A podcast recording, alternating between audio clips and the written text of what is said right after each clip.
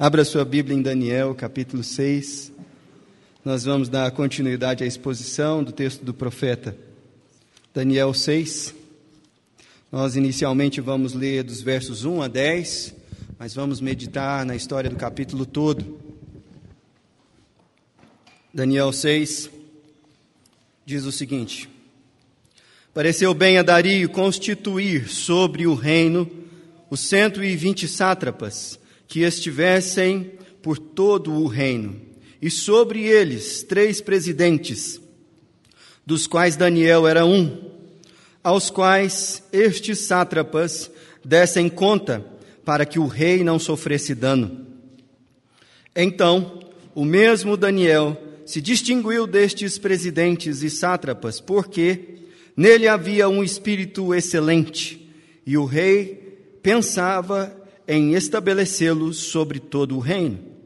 Então os presidentes e os sátrapas procuravam ocasião para acusar Daniel a respeito do reino, mas não puderam, não puderam achá-la, nem culpa alguma, porque ele era fiel e não se achava nele nenhum erro nem culpa.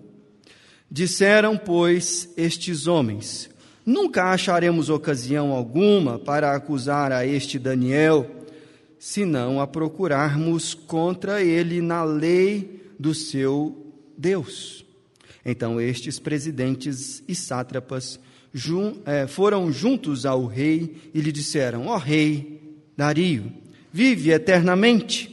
Todos os presidentes do reino, os prefeitos e sátrapas, conselheiros e governadores concordam em que o rei estabeleça um decreto e faça firme um interdito que todo homem que, por espaço de 30 dias, fizer petição a qualquer Deus ou a qualquer homem, e não a ti, ó rei, seja lançado na cova dos leões.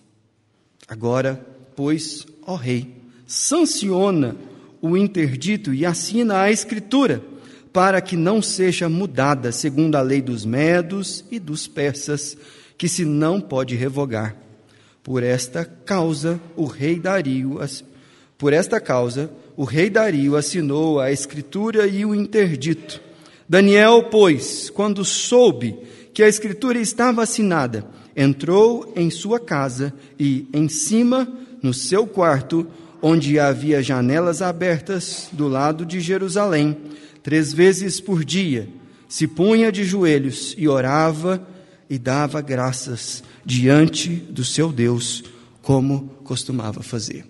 Essa é a palavra do Senhor. Essa história aconteceu no sertão da Paraíba.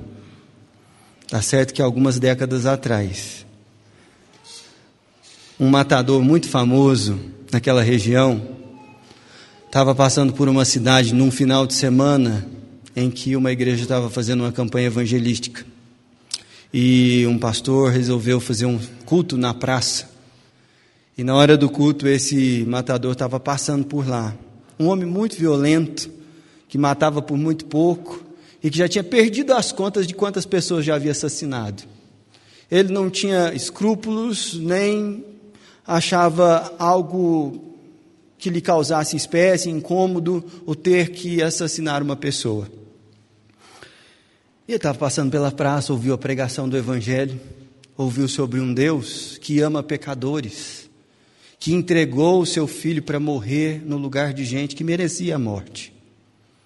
E que essa mensagem não somente é verdadeira, mas que também está disponível a todo aquele que nele crê. Uma coisa muito estranha aconteceu no coração daquele homem.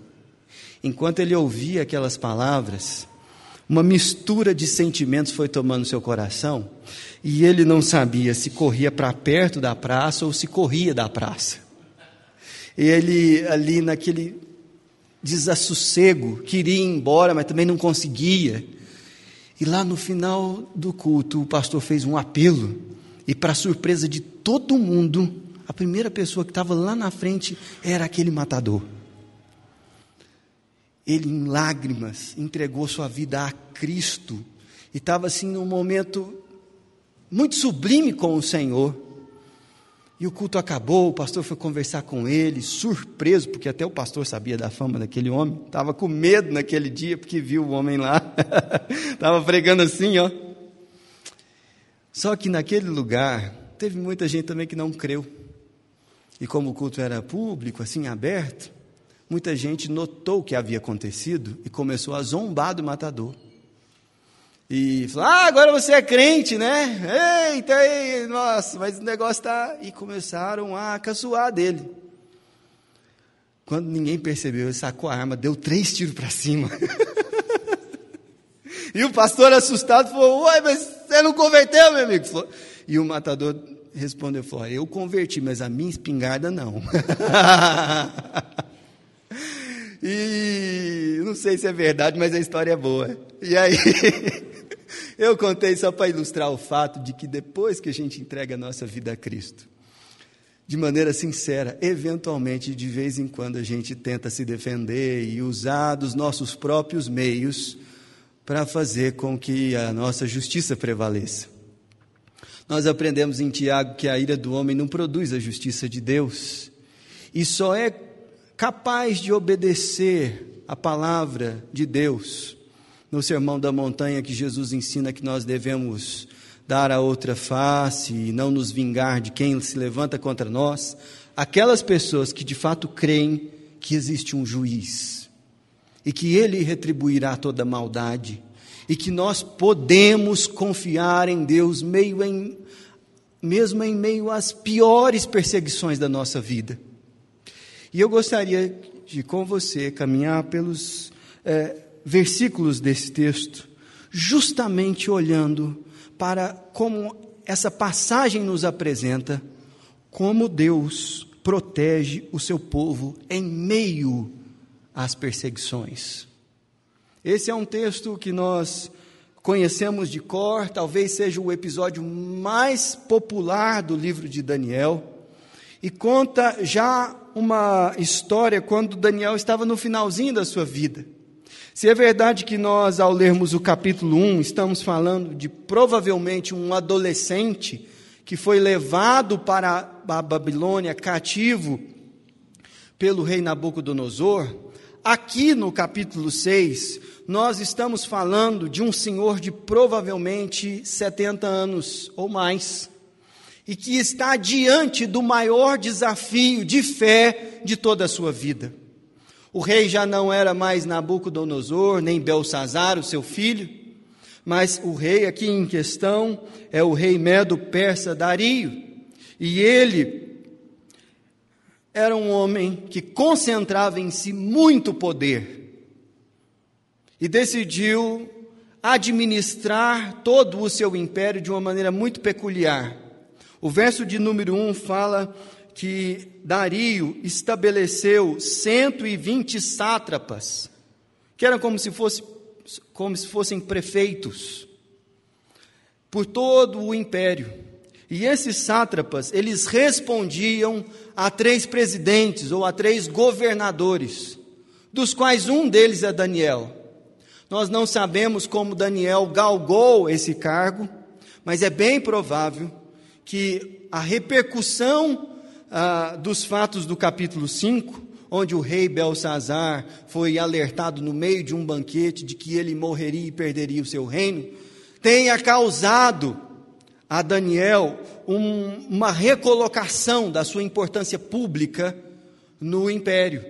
E aí Daniel está aqui como um desses três grandes que regiam a administração pública no reino de no império de Dario. E olha que interessante, é, algo de muito peculiar acontece. Porque junto com essa bênção do Senhor, muita perseguição aparece. E esse é o ponto que eu gostaria de destacar com você, olhando para o versículo 3, se não veja você. Então o mesmo Daniel se distinguiu destes presidentes estátrapos, porque nele havia um espírito excelente, e o rei pensava em estabelecê-lo sobre todo o reino. Então os presidentes e os sátrapas procuravam acusação para ocasião para acusar a Daniel a respeito do reino, mas não poderiam achá-la. nem culpa alguma, porque ele era fiel e não se achava nele nenhum erro, nem culpa. Disseram, pois, estes homens: Nunca acharemos ocasião alguma para acusar Daniel, a menos que nós façamos algo com respeito à sua religiosidade. A primeira coisa que nós precisamos entender aqui, que esse texto nos ensina, é que pode parecer contraditório com um ponto que eu quero destacar no todo, mas, em parte, é muito importante nós entendermos que Deus não nos livra das perseguições. Deus nos livra nas perseguições. Mas, se você for atento com o texto bíblico, você vai perceber que toda pessoa que decidiu andar seriamente com o Senhor foi perseguida em algum ponto da sua história. Isso aconteceu, por exemplo, com a, a, a vida de José que foi duramente perseguido por ser fiel a Deus e ao seu chefe, não se envolvendo com Batseba.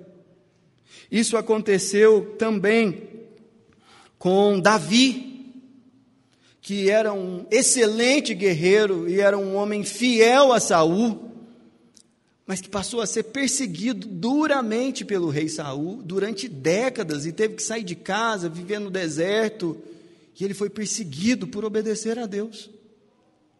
Isso aconteceu com Daniel, que é o texto aqui em questão.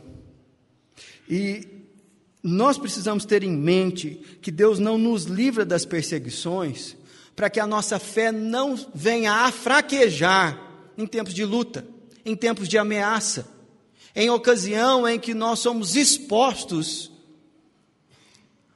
a gente que não teme a Deus, mas que se levanta contra nós. Agora, uma coisa você precisa notar no texto. Daniel, ele não era perseguido porque ele era incompetente. Daniel, ele não era perseguido porque ele era chato. Daniel não era perseguido por nenhum desses motivos que senão o contrário deles. O texto deixa claro no versículo de número 3 que havia um espírito excelente em Daniel. E eu gosto muito daquela frase do, do pastor Carlito Paz, quando ele diz que a excelência, ela honra a Deus e abençoa as pessoas. Nós precisamos buscar excelência em tudo que a gente fizer. Seja no ambiente acadêmico, seja no ambiente da saúde, no comércio, no terceiro setor. O povo de Deus, quando anda em temor a Deus, anda em excelência, faz as coisas direito e faz bem. Mas isso não quer dizer que nós não seremos, não seremos perseguidos por isso. E Daniel, ele não somente não era ele era perseguido por sua excelência, mas ele também era perseguido por sua lisura, que os seus inimigos reconheciam. Ele não era somente competente, ele era alguém justo. O texto deixa muito claro no versículo 5, onde aqueles homens que procuravam o seu mal diziam: Nunca acharemos ocasião alguma para acusar este Daniel. Agora você pensa, esses, essas pessoas tinham autoridade no império, eles tinham toda a possibilidade de forjar alguma coisa contra Daniel, mas eles sabiam que a coisa não ia colar, porque o testemunho de integridade de Daniel era uma coisa impressionante. Veja que nós não estamos falando de alguém no início da sua carreira. Nós estamos falando de alguém depois de décadas no serviço e na administração públicas, que tinha um testemunho ilibado. Olha que coisa impressionante. Deus pode abençoar o Brasil com gente assim, e nós precisamos interceder por isso. Agora, Veja que interessante, que isso não fez com que Daniel deixasse de ser perseguido. E há um princípio aqui que o apóstolo Paulo deixa muito claro no Novo Testamento, que eu quero chamar a sua atenção para o texto de 2 Timóteo, o capítulo 3. Porque a partir do versículo 10, veja o que o apóstolo Paulo ensina a Timóteo. Tu, porém, 2 Timóteo 3,10, tens seguido de perto o meu ensino procedimento, propósito, fé, longanimidade, amor, perseverança. Perceba que a relação de, do apóstolo Paulo com Deus não era uma, uma relação simplesmente teórica, de fé, etérea. Não. Ele está falando a Timóteo: você tem visto como eu tenho me procedido em todos os aspectos. Mas ele continua: as minhas perseguições e, a, e os meus sofrimentos, quais me aconteceram em Antioquia, Icônio e Listra. Embora Paulo fosse um homem fiel, ele foi muito perseguido. Que variadas perseguições tenho suportado, de todas, entretanto, me livrou o Senhor. Ora, todos quantos querem viver piedosamente em Cristo Jesus serão perseguidos. Preste bem atenção nesse texto. Todos, não há exceção, todos quantos querem viver piedosamente em Cristo serão perseguidos, mas os homens perversos e impostores irão de mal a pior, enganando e sendo enganados. Aqui está um bom termômetro para a sua piedade. Se naquilo que você faz, você faz com excelência e temor a Deus, e isso não tem gerado naqueles que não creem uma certa indignação sobre o que você crê e como você apresenta Jesus Cristo em tudo que você faz, então é sinal de que há algo em sua vida e na sua piedade que precisa ser incrementado, que precisa de amadurecer, que precisa de mudar. Porque todos que quiserem viver justa e piedosamente com Jesus Cristo serão perseguidos. Toma posse da promessa. Não, não, essas coisas a gente não quer, né? Mas é verdade. E essa realidade não deve encher o nosso coração de temor, pelo contrário. O apóstolo Paulo olhava para isso e falava assim: Olha, eu me alegro demais em poder compartilhar dos sofrimentos de Jesus, porque eu sei que ele viveu muito mais por minha causa. Ele não tinha isso como algo a se lamentar, pelo contrário, ele se gloriava mais na fraqueza do que nos elogios. E isso diz muito sobre o coração do apóstolo Paulo e da nossa dificuldade em lidar com essas situações. Mas calma lá, que o texto ensina para nós que Deus não livra-nos das perseguições, mas Ele nos livra nas perseguições. E o livramento é uma coisa maravilhosa que é apresentada nesse texto aqui, porque do versículo 10 em diante, nós vemos Deus agindo na vida de Daniel para livrar o seu espírito. E há um detalhe no texto que eu acho fascinante. Porque depois que a cama de gato está armada e aqueles dois presidentes e alguns sátrapas se reúnem para sugerir ao rei o mais estúpido de todos os decretos, de que, de um prazo de 30 dias, todo cidadão do reino, todo homem ou mulher que quisesse invocar o seu Deus deveria fazer isso pela mediação do rei, a gente fica se perguntando: qual a utilidade disso? Qual é a razão de um decreto desse?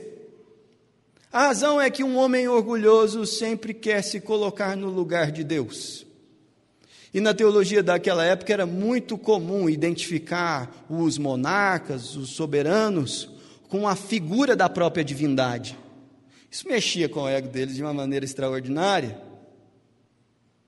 E aqui foi isso que foi proposto, e ele, boa ideia. Só que ele assinou um decreto como se fosse uma cláusula pétrea da Constituição. Sabe aquelas coisas que não podem ser revogadas? Foi isso. E aí a situação estava montada. E Daniel ficou desesperado. Gente do céu, ele tentou mobilizar um grupo de sátrapas que se opunha a, a, esse edito, mas tinha sido já assinado. E aí ele marcou um protesto lá na capital. Não, não, não, não. Não é isso que o texto diz. Veja o versículo 10. Daniel, pois, quando soube que a escritura estava assinada, entrou em sua casa e em cima no seu quarto onde havia janelas abertas ao, é, do lado de Jerusalém, três vezes por dia, se punha de joelhos e orava e dava graças diante do seu Deus, como costumava fazer. Olha que coisa impressionante. O livramento que Deus tem para as nossas vidas, ele envolve um livramento da alma, um livramento do espírito. Porque não é que Deus livre a gente de situações mirabolantes e perigosas e nos deixa viver na expectativa e na angústia de antes de que isso aconteça. Está disponível e liberado para mim e para você essa mesma confiança que Daniel teve de que Deus iria livrá-lo. Um livramento para a alma que nos livra da angústia, da ansiedade, do pânico de ter a nossa vida ameaçada. E Daniel, ele simplesmente continua sua rotina de entrar no seu quarto e publicamente, três vezes por dia, buscar ao Senhor em oração. Perceba que o texto deixa bem claro que Daniel ele foi orar não por causa do edito, mas o final do versículo 10 diz: como costumava fazer. Daniel tinha uma rotina de oração. Não foi que aquela ocasião levou ele a orar mais, o que pode ter acontecido, mas o que o texto deixa claro é que Daniel tinha uma rotina de oração que o levava a parar o que ele estava fazendo e três vezes por dia se prostrar diante do Senhor e buscar em oração. Agora, veja que interessante também um outro detalhe do texto. É que enquanto Daniel orava, ele não pediu por livramento ou se descabelou diante da presença do Senhor em desespero, embora a ameaça que ele estivesse sofrendo fosse real. Mas veja o conteúdo da sua oração no final do versículo 10. Se não, veja você. Orava e dava graças diante de Deus. Que, que negócio que é esse, gente? Que fé que é essa? É porque existe um livramento, meus irmãos, do qual nossa geração ansiosa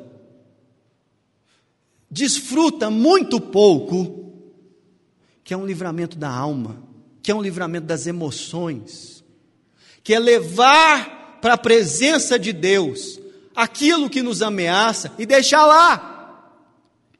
Como o rei Ezequias, que recebeu uma carta e foi para a sala e deixou a carta em cima do altar e falou assim: é com o Senhor, não é comigo. Daniel, ele tem a mesma experiência. E eu não falo isso para vocês como eu já houvesse alcançado. Mas como eu anseio para quando eu for mais experiente na fé cristã, eu ter essa, essa fé aqui, ó. É aqui que eu estou mirando. Sabe por quê? Nós temos um homem cheio de autoridade, mas um escravo. Um escravo deportado. Cheio de gente muito poderosa, tão poderosa quanto ele, querendo acabar com ele e um rei mais poderoso do que ele, estúpido, vaidoso, tendo assinado algo que o incriminava e dava a ele grande tentação de negar sua fé. O rei ficou angustiado e Daniel ficou em paz. Porque quando a denúncia chega a Daniel, veja que o versículo 13 ah, aqueles caras chegam na presença, então responderam e disseram ao rei: Esse Daniel, que é dos exilados de Judá, não faz caso de ti, ó rei, nem do interdito que assinaste. Antes, três vezes por dia, faz a sua oração. E eles gravaram lá, inclusive publicaram no YouTube, Daniel orando. E eles tinham provas disso. O rei não desconfiava de que era fato. Perceba uma curiosidade, se você virar a sua página para o capítulo 3, o versículo 12, quando os amigos de Daniel são denunciados, ah, algo de muito parecido aparece no, na palavra dos denunciadores. Capítulo 3 de Daniel, versículo 12. Há uns homens judeus, ao desprezo aí, que tu constituíste sobre os negócios da província da Babilônia, Sadraque, Mesaque e Abednego. Estes homens, ó rei, não fazem caso de ti e dos teus decretos e dos teus deuses. Perceba aí que há uma jogada de atacar o orgulho do rei. Esse povo aí não está nem aí com o senhor, não. A sua palavra não vale nada para eles, não. Há um paralelo aqui. Há uma deslealdade há mentiras sendo plantadas. E como que o coração do rei fica? O versículo 14 diz que o rei se sentiu penalizado. Penalizado. E não tem o que fazer, porque ele não podia revogar o decreto, ele ficou tentando revogar e não conseguiu. E Daniel é jogado na cova dos leões, e a, a pedra sela o lugar. O rei fica tão mexido com aquele negócio que no versículo 18 diz: Então o rei se dirigiu para o seu palácio e passou a noite em jejum e não deixou trazer à sua presença os instrumentos de música e fugiu-lhe o sono. Olha que coisa interessante, é sutil no texto, gente, mas é evidente de que o ameaçado estava em paz e o algoz estava sem paz. O homem perdeu o sono. Ele não conseguia pregar os olhos de tristeza, de angústia. E o dia raiou, e o que ele fez foi ir lá. E o texto no versículo 20 diz que ele chega lá e com voz de tristeza, ele disse: O rei Daniel, servo do Deus vivo, dar-se-ia o caso que o teu Deus, a quem tu continuamente serves, tenha podido livrar-te dos leões? Olha só o que a postura de Daniel gerou no rei. O rei Dario foi profundamente impactado pela fé daquele senhor de mais de 70 anos, que diante de uma traição dos seus pares, foi exposto em sua fé de maneira maliciosa e não arredou o pé da sua devoção a Deus. Pelo contrário, isso o levou a mais comprometimento ainda. E aí Dario executa a pena, mas do lado de cá falou assim: rapaz, eu não creio no meu Deus do jeito que esse homem crê no dele, não. Porque se eu tivesse nas calças dele, eu não faria o que ele fez. Mas quem sabe o seu Deus te livrou? E a resposta de Daniel é maravilhosa. Versículo 21. Então Daniel falou ao rei: Ó oh, rei, vive eternamente. O meu Deus enviou o seu anjo e fechou a boca aos leões, para que não me fizessem dano, porque foi, porque foi achada em mim inocência diante dele. Também contra ti, ó rei, não cometi delito algum. Meus irmãos, aqui está a terceira coisa que eu gostaria de chamar a sua atenção. Porque se é verdade que Deus não nos livra das perseguições, Ele nos livra nas perseguições, e que Ele livra o nosso espírito da angústia e da ansiedade, do pânico.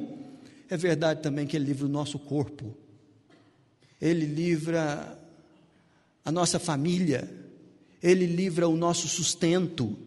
Deus livra, Deus livra no concreto e não só no teórico. Deus livra. E nós precisamos entender que a Bíblia dá testemunho disso. Nós, para sermos fiéis em momentos de perseguição, precisamos ser lembrados de que Deus livra de maneira concreta. E veja que interessante que esse livramento, ele acontece tanto de maneira sobrenatural, como por meios ordinários. Porque a ênfase que é dada no versículo 22 é que Deus enviou o seu anjo e algo extraordinário aconteceu. Aqueles leões não atacaram Daniel durante a noite toda. E isso é maravilhoso. Só que outra coisa aconteceu também, pode nos passar despercebido, que é a ação de Deus na maneira ordinária da história acontecer.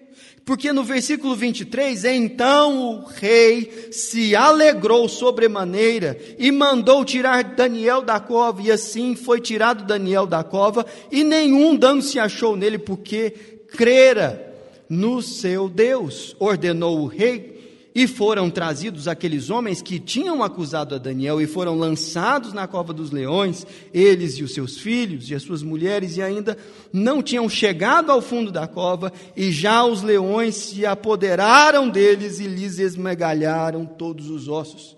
Essa é a parte ordinária do livramento. Porque o rei, ele poderia simplesmente ter mandado Daniel para a cova dos leões e largado ele lá. Do que importa para um soberano que acha que é Deus ir lá no outro dia para saber que alguém, alguma coisa aconteceu? E mais, mandar abrir a cova, mandar sair Daniel e não somente libertá-lo dali, mas colocar os seus algozes no castigo que eles armaram para Daniel. Perceba que em meios ordinários, Deus moveu tanto o coração do rei quanto as circunstâncias para que o livramento fosse completo. Não é só o milagre de fechar a boca dos leões, mas Deus age de maneira extraordinária e também no ordinário. Porque Deus é soberano, porque Ele é justo e nós podemos confiar no Senhor. Sabe que eu tenho a plena convicção de que Daniel conhecia profundamente a Deus a ponto de, de confiar nele. Mas estou convicto também que nós aqui temos muito mais motivos para confiar em Deus do que Daniel tinha naquela época. Isso porque nós sabemos da história do Evangelho depois da nova aliança. Se você reparar bem, o versículo 21 diz: o testemunho de Daniel: O meu Deus enviou o seu anjo e fechou a boca do leão. Nós somos o povo que sabe que Deus não enviou só um anjo. Deus tanto amou o mundo que enviou o seu filho, Jesus Cristo. E existem muitos paralelos, muitos paralelos entre esse capítulo de Daniel e a história do Evangelho como nós a conhecemos. Porque eu quero destacar para você pelo menos alguns. A trajetória redentora de Cristo por nós, ela envolve o fato de como Daniel, Jesus, foi condenado pela lei, sem ter transgredido a lei divina. Assim como Daniel não fora infiel ao rei, Jesus não foi infiel ao seu pai. Diferente de Daniel, porém, Cristo padeceu o juízo que nos era devido. O leão de Judá morreu para que eu e você não fôssemos devorados pelo leão que ruge em derredor. Como está escrito lá em 1 Pedro, capítulo 5, versículo 8. Se Daniel desceu à cova sem ter que morrer, a descida de Cristo foi para a morte e sepultura, como está em Filipenses 2.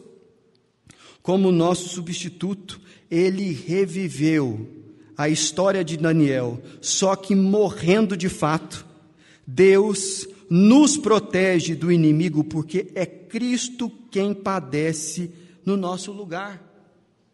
Contudo, talvez o paralelo mais marcante com a história de Daniel 6 se encontra na vida de não se se encontra na ressurreição de Jesus.